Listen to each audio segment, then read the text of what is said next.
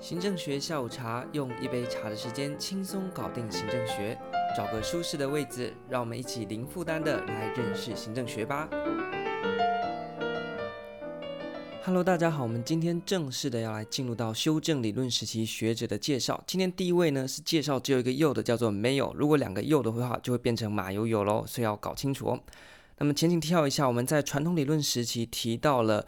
行政管理之父和科学管理之父，我们说这两个人很容易搞混，一个是泰勒，一个是费尧。好像你好不容易把泰勒等于科学管理之父，费尧等于行政管理之父搞清楚之后呢，在修正理论时期又出现了另外一个尧来搞混你哦。那费尧、梅尧到底谁是谁呢？请大家一定要特别的留意啦。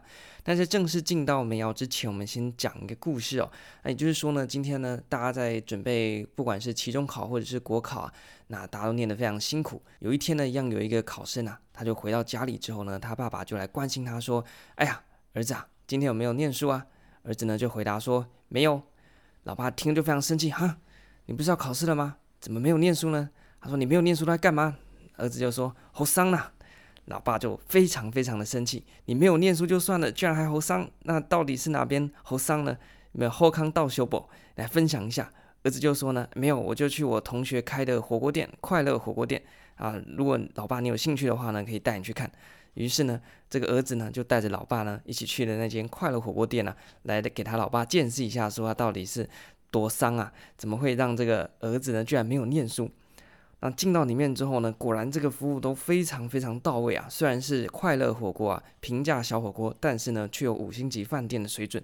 那于是呢，趁着这个服务生端火锅上来的时候呢，就趁机跟他攀谈说：“哎，你们这边的服务啊，真的是这么好啊？怎么会这样子呢？”这服务生说：“哼，那倒是。你看我们叫做快乐火锅店嘛，我们这个外场的呢，全部都是老板特别挑选过的。因为上一次呢，我们要参加这个快乐评选，要看全台湾哪一间火锅店呢最快乐。”那我们这几个员工呢，就被挑出来在外场啊，就是要当门面的，所以呢，工作起来呢，当然是更加起劲了。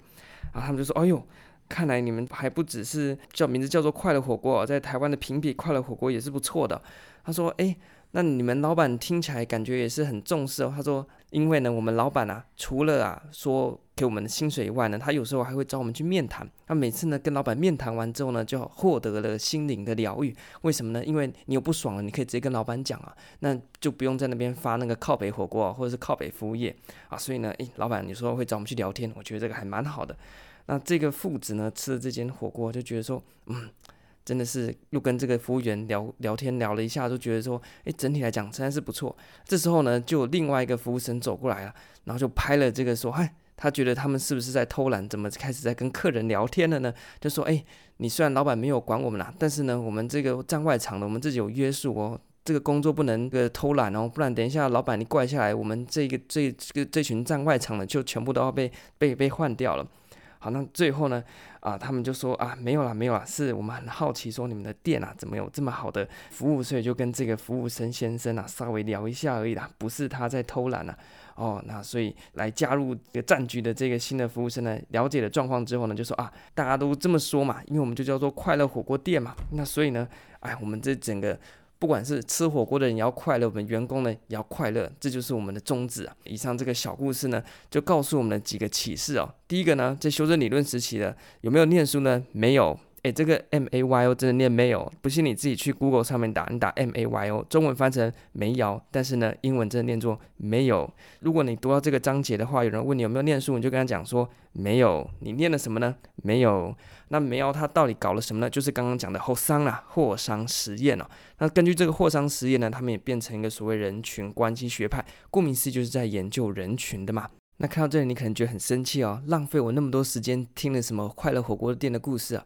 那确实呢，梅尧的霍桑实验得出来的结论啊，第一个呢，就是因为刚刚我们所提到，他原本想去了解的一间电器公司里面的灯光啊和一些环境是不是对员工的生产力有影响，后来发现呢，其实没有啊，真的有什么是影响的呢？就是有几个员工被挑选出来啊，参加这个活动实验的活动，那他们就觉得诶，被重视了，所以呢，他们就。工作表现呢就变得更好了。那第二个是呢，他们发现啊，与其发这个问卷啊，让员工填他们自己的这个工作的呃反应啊，或者是一些状况，如果你能够直接跟员工面对面的讨论及参与的话，能够让他们情绪有个发泄的管道，诶，也对他们的工作绩效是有正面的帮助哦。那再来就是刚刚不是有个服务生就跑去以为他们在偷懒吗？所以就跑去看看他到底在干嘛嘛。那约束他说他们外场的这这一群人啊，呃，休戚与共啊。如果一个人偷懒呢、会让整个团队的形象都受损，所以这个就是什么呢？小团体的约束力。所以他说，老板没有约束我们，但是呢，我们这一个站外场的呢，就有我们自己的要求啊，这就是小团体的约束力，有时候比团体正式的规则啊还更。有办法去约束到个人。那最后呢，就他们提到，他们觉得快乐火锅店的宗旨就是要吃得快乐，所以服务生当然也要快乐嘛。所以这个就是社会的平衡，还有这个团队当中的士气呢，就会影响到整个组织的运作啦。这些呢，其实都跟那个什么厂房的灯光亮不亮啊什么的没关系哦。那反而是这一些比较偏向。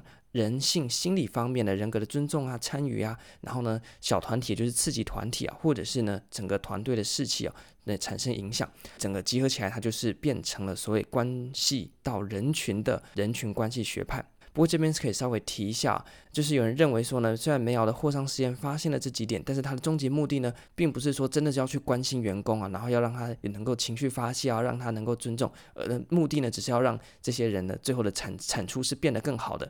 所以呢，我把你们还是当做工具哦，我去研究你们的心理，不是真的我关心你，只是因为我希望透过研究你们的心理，能够让你们产生对我公司更有利的结果。所以被批评了是母牛的这个社会学，还是没有重视到人心理的这个部分啊。那就是后话了。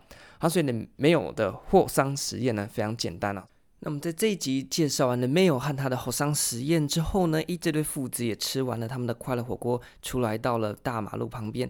一般我们讲马路，但是其实呢，上面在跑的是车子，不是马。但是这对父子呢，哎呀，惊为天人。到马路旁边，竟然看到了马，那究竟是哪一匹马呢？就是我们下一集的主题啦。那预知这对父子到底遇到了哪一匹马，那又跟这匹马发生了什么事情，我们就下一集再跟大家分解。这一集我们的没有就介绍到这边。